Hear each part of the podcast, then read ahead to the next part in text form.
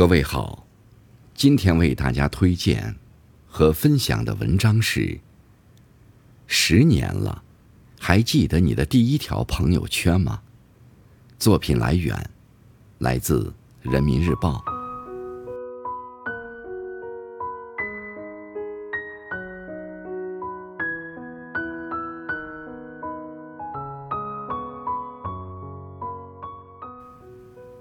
十年前的今天，也就是二零一二年四月十九日，微信朋友圈功能上线。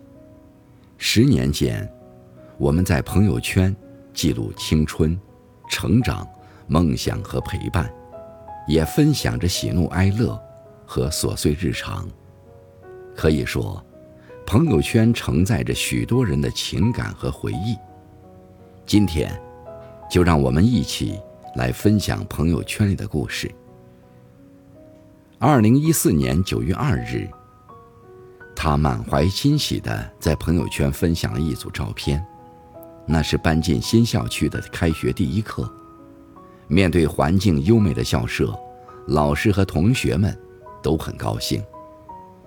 七年多时间过去，图上幺二幺班的学生，现在。有的已经参加工作，有的即将大学毕业，而他的愿望很朴素，希望我能做到乐教于学，希望学生学有所成。四月十六日，航天员翟志刚、王亚平、叶光富圆满完成神舟十三号载人飞行任务，回到地球。第二天晚上，王亚平发了凯旋后的。第一条朋友圈：出差回家，半年不易，感谢大家的关注支持，感谢你们的日夜陪伴。回到地球，回到家的感觉真好。这是王亚平时隔半年再次更新朋友圈。二零二一年十月十五日，他曾在出发执行任务前发过一条朋友圈：出差半年。网友纷纷留言，好想去他的朋友圈里点赞。高考结束后，妈妈告诉他，他可能会有弟弟或妹妹了。当时他并没有那么激动，他想，好吧，比我小十八岁，我可不会和他争风吃醋的。又过了大半年，他在另一座城市读大学。这天，微信突然弹出来一个消息，生了。还有一张他弟弟的照片，看着照片上安然熟睡的他，这一刻，关于他有弟弟这件事，他才真正有了实感。当时他一下子激动地叫了出来，那一刻的惊喜是压抑不住的。于是他迫不及待地在朋友圈分享了他有弟弟这事儿。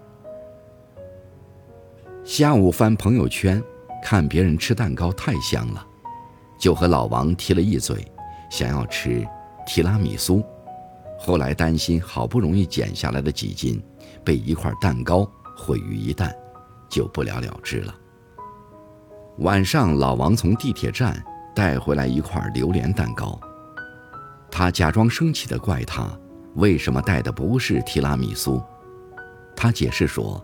他想买榴莲味儿的提拉米苏，但店员告诉他，提拉米苏没有榴莲味儿。于是，他就果断地带了一个妻子喜欢的榴莲蛋糕回来。